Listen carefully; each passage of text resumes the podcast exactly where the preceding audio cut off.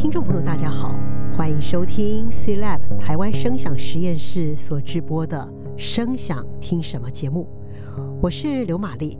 今天是第一集播出哦，真的是非常的荣幸，能够请到阳明交大音乐研究所电子音乐专长的教授曾玉忠老师到节目中来与大家分享。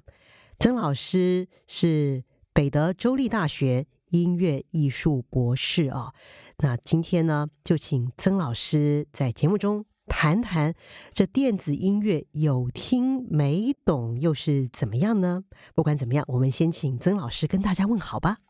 玛丽你好，各位听众你好，我是曾玉忠，那很高兴受邀来参加这个 Podcast 非常具有教育意义的节目，谢谢。是，那我们今天呢的重点就是谈到关于古典音乐还有电子音乐之间的一些啊、差异性，还有相同的地方哦。其实我想也蛮好奇的，曾老师为什么会想要介绍电子音乐，还有常年投入电子音乐的教学以及啊、创作哦，这些贡献呢，也是大家有目共睹的。好的，那为什么介绍电子音乐呢？我想，呃，常常听人说，电子音乐有听没懂啊，或者是完全听不懂，甚至有人说啊，电子音乐太难听了，听起来很机械化，或者缺少人味啊。那甚至电子音乐听起来非常的 too loud，太大声了，too noisy，非常的嘈杂，听起来不舒服。呃，也有人说电子音乐听起来像外太空音乐啊，很像电影配乐等等啊。那我想。呃，这些呃，听说再加上说，我们现在处在科技的时代下面，那电子音乐又是科技下的一个重要的产物，然后电子音乐是一种听起来跟古典很不一样的音乐啊。那我想，因此呢，想找机会把它给介绍给各位听众啊。那因为它既然很独特，而且有很多人有听没懂，那甚至带着这个少许的误解。那因此呢，今天呢，希望透过跟玛丽的对谈，能够增加听众对电子音的理解，并进而欣赏这种很不同于古典音乐的音乐。所以呢，带着这少许的误解啊，有的时候误解是一种浪漫，理解是一种畅快啊。那不管怎么样，可能是这样子的情形，没有错。呀，yeah, 那我觉得，那其实也蛮好奇的，为什么作曲家会开始使用电子科技来创作？那还有呢，这类音乐在听觉上或者在创作上最大的魅力何在呢？嗯，好的啊。那我想，嗯，为什么作曲家会喜欢用电子音乐来来进行创作？我想原因是因为作曲家大家都知道，他总是寻寻觅觅，不断的寻找新的手法、新的技术、新的声响，来满足他那个无限的想象力，还有做一个呃创意上的表达。然后这种情形跟我们日新月异发展的科技有很多相似的地方。啊，因此呢，呃，作曲家跟科技他们的结合可以说是一拍即合啊，干柴烈火也不为过，相互碰撞。是是。然后呢，呃，的确呢，呃，电子科技能为这个创作的带来了创作上很多的新的可能性啊、呃。我们就从最直接浅显的例子来说吧，就像音乐的音量可以变很大声呢、啊，对，音高啊、音长啊，哦，各种的音色啊，或声音啊。等等，那科技的确是为电子音乐创作者带来截然不同的古典音乐新视野、新的开发潜能。那就举例来说哈，那像音高，我们知道人耳可以听到二十赫兹到两万赫兹，对不对？古典音乐就是常常会受受限于乐器的音域嘛。嗯嗯。比方说，钢琴的中央拉是四百四赫兹，它的低音就是最低音二十七赫兹左右，最高音就四千多赫兹。可是人耳可以听到两万呢。是啊，电子音乐就会 take 这个 advantage、嗯、这个优势呢，啊，所以常常听到电子音乐在这个人耳的音高范围内回荡哈摆荡啊，所以充分利用人耳的听觉的一个范围。然后，当然音量也是一样，我们知道古典音乐常常记录什么四个 P 啊，四个 F 啊，所以啊，所以 piano C C C 某或者 forte C C C 某，对不对？那但是由于原声乐器的物理限制啊。啊，要大声小声还是有一定的范围了啊。电子电子音乐就不一样，因为它有电子仪器产生，可大可小啊，所以这也造成说刚才所讲的，为什么电子音乐会给人家误解说听起来很大声，或听起来不舒服哈。所以音量控制虽然很大声。呃，也要注意到音量，对对，是这样子的。然后我再补充一点，就关于呃呃音长，像古典音乐来说，呃，因为受限演奏点身体的限制嘛，你可以想想看，一个长笛演奏者，他一口气可以吹多长？都有人体上的一个限制，嗯、对不对？嗯嗯、但是电子音乐一个声音的长度呢，可以很长很长。为什么？因为电子也不需要呼吸，也不要换气啊。对，你只要不拔不拔电，不拔插座，不停电，要多长有多长，对不对？嗯嗯、不过只要停电的话，电子音乐就没戏唱了、哦、啊。但反观电子古典音乐却仍然存活得很好。对不对？嗯，好的。那这哦，最后补充一点，就是关于电子音乐的空间性。那我觉得电子音乐还可以透过多声道环绕的方式来呈现。那作曲家很喜欢这样子啊。比方说，在二零二一年的 C-Lab 的 Diversonic 这个台湾声响艺术节，对，在那个立体声场的四十九声道的呃这个环系统下演出的很多电子音乐作品啊啊。我因为我也参与很多场的这个呃这个音乐会，我看到观众真的真的是呃受到不呃不小的震撼啊，所以给观众带来一种全新的空间音乐的一个听觉响宴啊，是不是？是是是。好，那说到这边呢，呃，就看曾老师是想要让大家先来听音乐，还是要再讲说这个电子音乐对于作曲家而言比较。比较呃更大的魅力，还是呃就看老师觉得说，接下来是想要先听，还是要先说呢？好的，我觉得我在听之前，我还是做一个有一件很棒的事情，我还是要说明一下，嗯、因为电子音乐的创作者啊，他因为他的呃可以说创作的呃创作的爽度很高啊，嗯、哼哼这爽度很高什么意思？就是他在创作可以一手包办啊，不需要假借他人之手。嗯因为他就在那个电子音乐 studio 里面，直接面对声音，从选材、剪接、创作，然后到变成完成，甚至到最后演出，啊，都可以一个人包办，而不需要假第三人之手。所以呢，电子音乐就变成一种很接近一种 fix art 固定艺术，像绘画、雕刻那样子啊。艺术家完成以后呢，viewer 观赏者呢，和聆听者只能是呃听或者看，而无法改变。我们可以想想看，现代的作曲家们是蛮。遭遇蛮大的问题，也蛮困扰。就你可能写一个《弦乐四重奏》，你可能在旷日费时的等待之后呢，才能获得演出的机会。呃，演出结果又未必呃完全令作曲家满意。那我觉得这是当代古典音乐创作上还常常碰到的问题。呃，这也莫怪呢，有越来越多的作曲家投入电子音乐创作怀抱，因为他可以不假他人之手，一手包办。好，是。呀，那说到这样的作品呢，应该就是很多的作曲家趋之若鹜哦。是的，那也请老师来为我们大家来举一个例子吧。好，我觉得这个接下来跟呃播众呃听众来播放的这个作品呢，基于就是电子音乐的一个非常重要的作品。那它是匈牙利作曲家 Ligeti 啊的作品，叫 Articulation 啊，中文。可以翻成韵音，一九五八年的。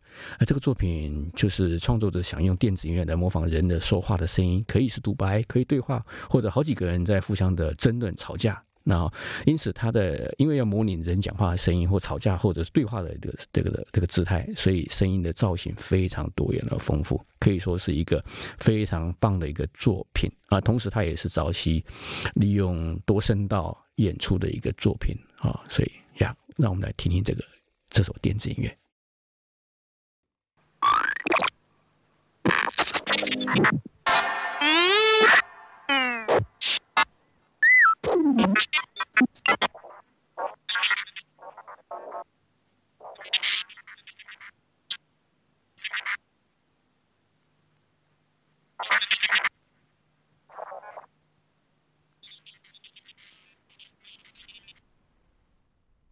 好，我们听到的就是 Ligeti 的 Articulation，叫做韵音，一九五八年的作品哦。那我想听到这首曲子，听众朋友觉得怎么样呢？是不是开始对于电子音乐感兴趣，想要破门而入了呢？那我想就请老师再来为我们大家来介绍一些代表性的作品吧。好的，呃，谢谢玛丽。我想，呃，接下来这个部分呢，呃，我想将古典音乐跟电子音乐放在一起。一块的聆赏欣赏，然后看看他们他们两个一起欣赏的这个这个同时性呢，可以看到他们的相似或者不同的地方。那透过这种方法，看看能不能增加呃听众们对相较陌生的电子音乐有更多的理解。然后在开始对照聆听之前，我想还是再界定一下我们所谈论的古典音乐和电子音乐到底包含哪些范围？那今天所谈到古典音乐，基本上是相对于流行音乐而设定的的一个范围。好，比方说它包含的巴洛克、古典、浪漫的音乐，同时也包含了在英文维基百科所提到的。Twenty-century classical music 就二十世纪的古典音乐，因此像呃二十世纪梅湘的作品啊，和极简主义的赖奎的作品，都会包含在今天的话题当中。而今天所谈到的电子音乐，则是泛指二十世纪中叶，大概一九五零代，哦一九四八年尾巴啊，就是年代尾巴之后呢，以法国和德国为主要发源地的电子音乐跟具象音乐等相关作品。那那之前我们刚刚听的那个 ligeti 的作品嘛，乐音嘛，对，它是属于一九五零年代啊，以德国发源于德国啊，以各种电子合成音做成的电子音乐啊。但电子音乐还有另外一个重要类型叫具象音乐，它是在一九四零年代尾巴，源自于法国，创作者用预录的大自然声音、器乐声音或甚至人声作为素材啊，创作一种完全依赖科技而生的一种音乐类型，那就是具象音乐。是，那我想谈到具象音乐啊，那也是在二次大战之后非常多作曲家所使用的方式。那我也想请老师为我们举几个例子。嗯。好的，那接下来我们要听的具象音乐，它的名称叫做 RAI。Bird 啊，基本上应该是呃意大利电台所委托的一个创作作品。RAI 应该是意大利电台，那基本上就是一种 Song of Bird 鸟歌。那他创作者的法国具象音乐的开山宗师啊，Pierre Schaeffer 啊，雪菲。那他将预录鸟叫声做素材，那透过早期的磁带技术呢，然后呢做变化。在这段音乐中，很明显各位可以听到鸟叫声透过磁带的循环播放，创造鸟不断的。鸣叫的一个反复效果，也听到鸟叫声的不同音高啊，在上面跑来跑去，或者是鸟叫声的声部之间的对唱啊，这些跟古典音乐是不是有很多相似的地方呢？嗯，我们听看看，Yeah。好，那是不是还有一首也一起对照来欣赏呢？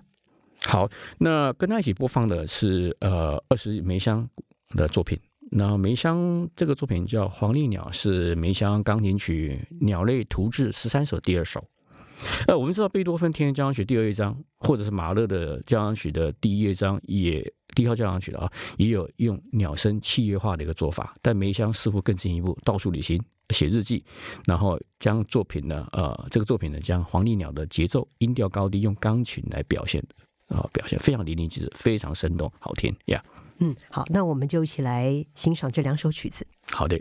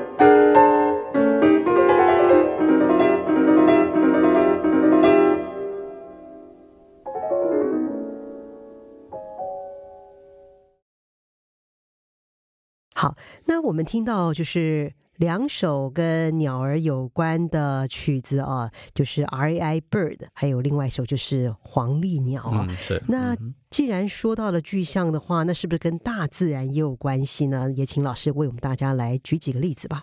对，没错，马丽问题很好，的确是具象音乐基本上就取材于大自然嘛，对不对？所以呃，接下来我们听具象音乐《低绢之歌》（Rhapsody），在一九五五年。它是加拿大电子音乐作曲家 Hilda Keane 所创作的作品。这个作品的素材是一秒钟雨滴的录音，然后使用许多类似传统的作曲手法来处理素材创作成曲的。比方说，它的手法包含像单一个雨滴的录音呢，做节奏化的处理，成为好像不断反复下不停的雨滴，或者雨滴呢稍后在不同的音高音阶上面演化成优美的音乐旋律。所以基本上，这个作品跟古典音乐相似度颇高，在欣赏上，相信大家应该不难听得懂。而跟他进行对照的作品是《雨中庭园》，它是法国作曲家德布西钢琴曲集版画的第三首。那这个作品混合使用的半音阶啊，还有它惯用的全音阶啊，还有许多的同音反复效果，还有快速的爬音啊，那似乎在描述这个描绘这个法国午后庭园的绵绵细雨，或雨水打在树叶上的所发出来的声音，或者是狂风大雨的声音姿态。那整个作品相当生动而自然，且韵律感十足。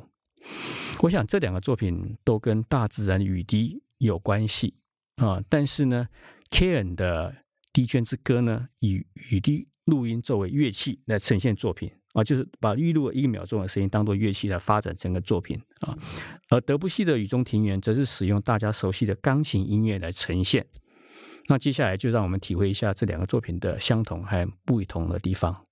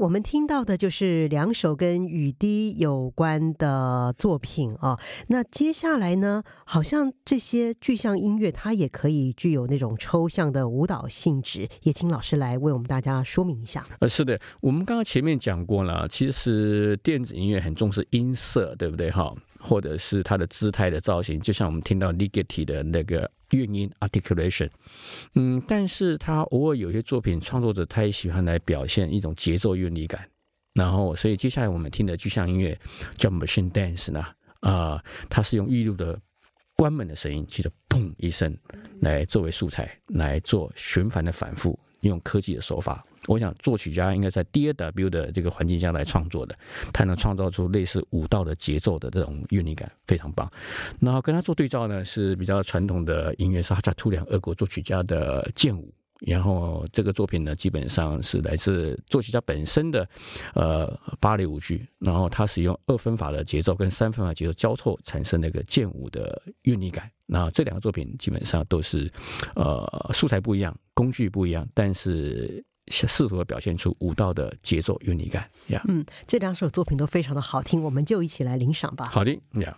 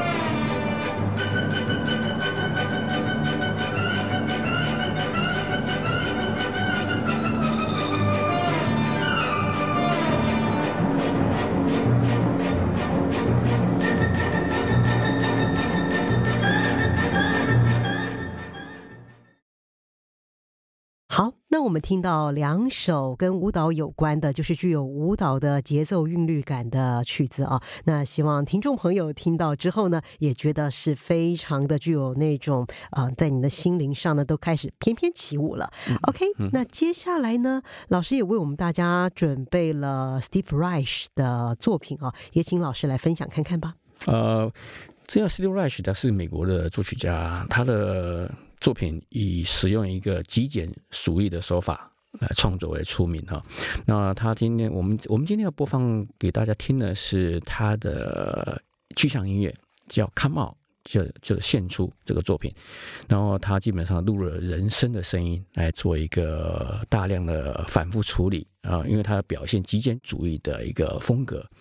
那同时我们要播放他的另外一个作品呢，叫做《Piano Face》，钢琴相位。啊，也是同样用呃反复的手法呢，来啊、呃、来制造大量的反复，然后产生一个很有趣的一个一种是叫极简主义的音乐风格。是的，嗯嗯嗯，这两首作品都非常的有趣，我们就一起来领赏吧。I had to like open the bruise up and let some of the bruise blood come out to show them.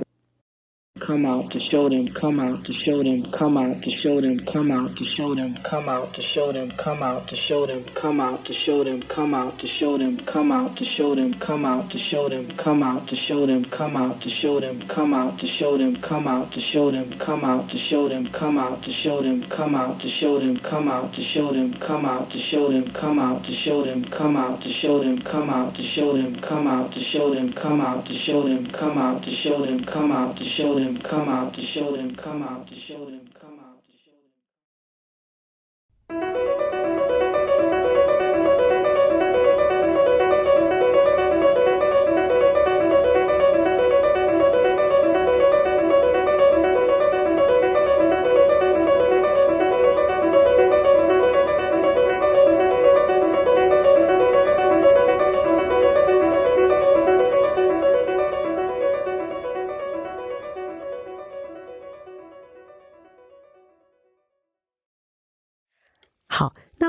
听到了两首 Steve Reich 的作品啊，那一首呢是磁带音乐，另外一首是钢琴音乐。但这两首作品呢，你会听到不断的快速的反复啊，那这种就像沙漏一般的啊，那你会听到它的一个一个呃细微的蜕变渐变啊，这个也是老师刚才所说的重点啊。是，马丽补充的非常好，谢谢谢 谢啊。那那再来呢，我想说啊，就是。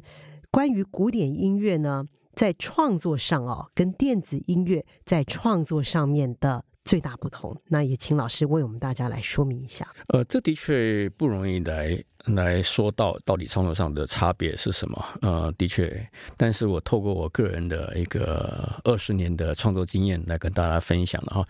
那我曾经听人说呢，电子音乐似乎破坏了我们对于作曲家在某个田园诗般的角落等待创作灵感的浪漫形象。呃，的确。电子音乐跟传统音乐、古典音乐的创作方式在很多方面是不一样的。呃，比方说创作环境就不一样了嘛。古典音乐通常在呃琴房里面或自己 studio 里面呢，使用钢琴将灵感转化成乐谱，对不对？好，然后电子音乐却要处在充满冰冷机器的 studio 里面，利用这个类比的磁带机或者是现在的说 DAW 这个呃音乐软体来进行创作。所以某种程度说来，的确是没这么浪漫哦。哎呀，那关于创作步骤上面呢，也不太一样啊。我们说过，呃，古典音乐它通常是作曲家有一个固定的形式嘛，比如说他们最善用一个奏鸣曲形式，有程式方案再现啊，在一个形式基础的架构下呢，求上而下的 top down 啊，上而下的创作步骤。电子音乐就不一样，相反。那电子乐通常作曲家就是非常的细心、细心经营，然后找出一个声音，然后把声音两个声音结合在一起，然后把两个四个声音结合在一起，所以呢是从呃从底部往上逐渐做做成一个作品，所以它是一个 button up 的一个创作步骤，跟古典音乐不太一样。那也是因为这呃古典音乐有 top down 的一种优势创作作业，因为它有形式架构已经在那里嘛，所以古典音乐作曲家像莫扎特，他就可以怎么样？得意忘形哦哦哦！呃，注意是得其意境而忘其形式的流畅创作，所以莫怪就是在他短短的呃三十几年的人生岁月当中，却创作出众多的作品啊，为后世留下宝贵的资产。呃，电子音乐基本上就没有固定的架构，对不对？因此，电子音乐的创作者。真还真无法做到所谓的得意忘形啊，蛮可惜的。他比以后运行帷幄，然后就是不为小心拿捏，最后怎么形出一个一个所谓的电子音乐作品？我想这个是创作不同不一样。另外一个创作能力也不太一样，它条件不一样。古典音乐可能要懂各种音乐理论嘛，和声对位啊，对不对？可是电子音乐除了和声对位了解之外，也要熟悉一些电子音乐设备啊、软硬体啊等等啊等等。所以呢，电子音乐创作最好能够怎么样？能文能武，能文能武，文武兼具，文武全才，对对，哦，对不对？呃，所以这个是很不同的地方。另外一个跟古典音乐不一样的记谱法，我想这呃最后提到记谱法，对，没错，古典音乐都用个听众想想看，我们都用五线谱嘛，哈，用总谱啊记录加上去，或什么之类的。电子音乐呢，嗯，基本上以声音为主要，好，但很难用大家可以理解的五线谱来记录，嗯，对不对？然后，所以基本上电子音乐是属于一种没有乐谱的无乐谱的音乐类型。那因此它存在 CD 里面或 iPad 当中来供大家来给大家欣赏。是的，是是是。那其实这个呃听起来的话，电子音乐真的在创作上面的一些逻辑跟古典音乐。就比较不一样哦，很不一样。那我想就是也请老师是不是可以给我们一些建议啊？怎么样让大家来喜欢电子音乐？要怎么样欣赏？是不是由教育推广的方式可以帮助大家呢？哦，是的，我觉得这个是很好问题的。嗯、呃，我想除了增加像我们的 Podcast 这个节目之外，呃，常常有这种节目很有意义，那增加人们对电子音乐理解，对不对？但是我们也可以从教育着手。呀，从小扎根啊，好往上开花结果。那我记得我在二零一五年，那带领五位交大的电子音乐研究生到法国做巡回演出，呃，在波尔多、汉斯、巴黎，哈，那应该是在汉斯音乐那一场呢，主办单位带来一大群的小朋友啊，很可爱，小朋友、啊，对，法国的小朋友，那参观我学生的作品排练。那后来在休息的时候，学童有机会在我学生的这引导下呢，呃，尝试在巨大的混音器，对他说是非常巨大的一个机器怪兽，叫混音器，前面用他们小小手来推推呃什么来进行的电子音乐的多声道放送，因为现场有布满的很很多很多的喇叭。那这个操作的机会让他们非常的高兴哦，脸上的满足感呢，兴奋的表情呢，我到现在都还是很难忘记哈。OK，因此呢，我想啊。如果我们能够让下一代能够及早接触电子科技这一类的音乐，那电子音乐在将来势必能够往下扎根啊，往上开花结果，让更多人喜欢电子音乐。所以教育。可以扮演很重要的一个角色，是这样。是，就像我们现在在呃制作的这一集 Podcast，就像刚才老师所说的，希望能够对大家更有帮助。是的，是的，没错。那电子音乐啊，在音色、音高、音量，还有音长，也就是音符实质上的表现呢，好像了啊，这是我自己的想法了。比起传统的古典音乐呢。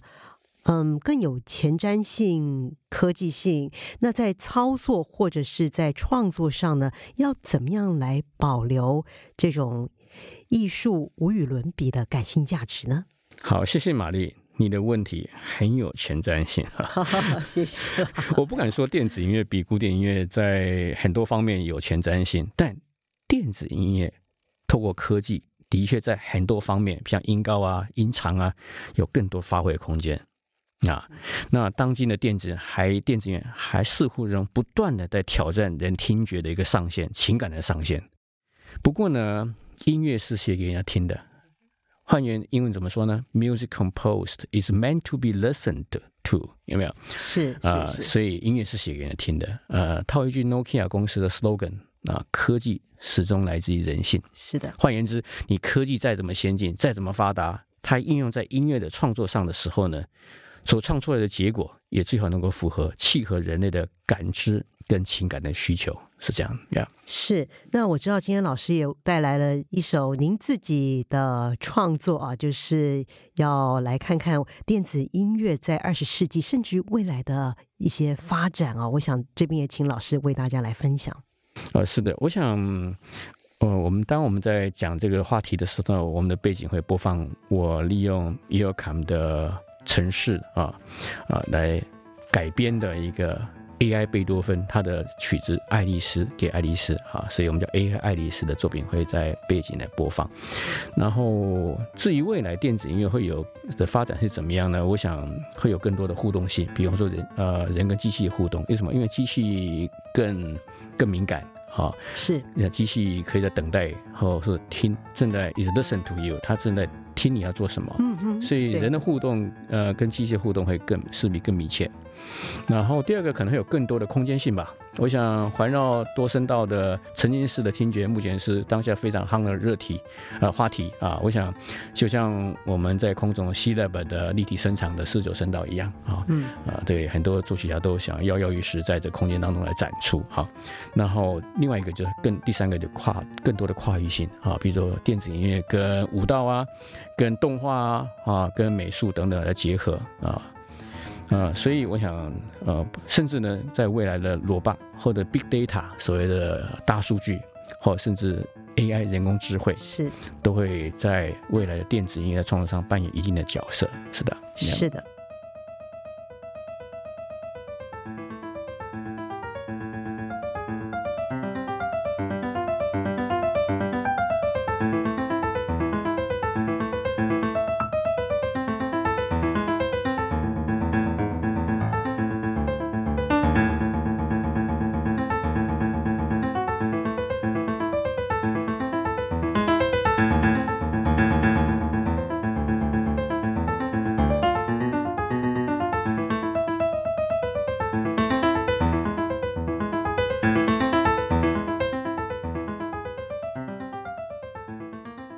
们现在所听到的呢，就是曾老师为 ECOM，也就是法国声响研究机构所改写的 AI 爱丽丝。大家有没有觉得听起来很耳熟？可是好像又有点新鲜感哦，会有点陌生，就是、对，会有点陌生，似曾相识。是。那我想哦，呃，讲到这边呢，呃，不晓得曾老师是不是还有其他要跟大家分享的呢？我想呢，因为我们节目接近最后了，我想透过今天很高兴跟玛丽的对谈，也跟观众来分享啊啊，这古典音乐跟电子音乐的一个差别。那不外乎是希望透过今天的对谈，希望大家能够对电子音乐有更更进一步的了解啊，也建议大家多听听这种很独特的科技音乐。所以，听众们就让我们一起打开双耳来聆听全世界吧！祝大家 Happy New Year，有一个快乐的耳朵。是，真的是需要有一对快乐的耳朵哦，Happy New Year's！那我们也非常的期盼，在下一集节目中，曾老师将会跟大家分享点石成金啊，用音乐来点石成金，哎，这个蛮有趣的哦。所以呢，也希望啊大家能够继续锁定我们的节目。今天节目就要在这边接近尾声了，非常感谢您的收听，我是刘玛丽，我是曾玉忠，祝福您有一个愉快的时光，下次见，再会。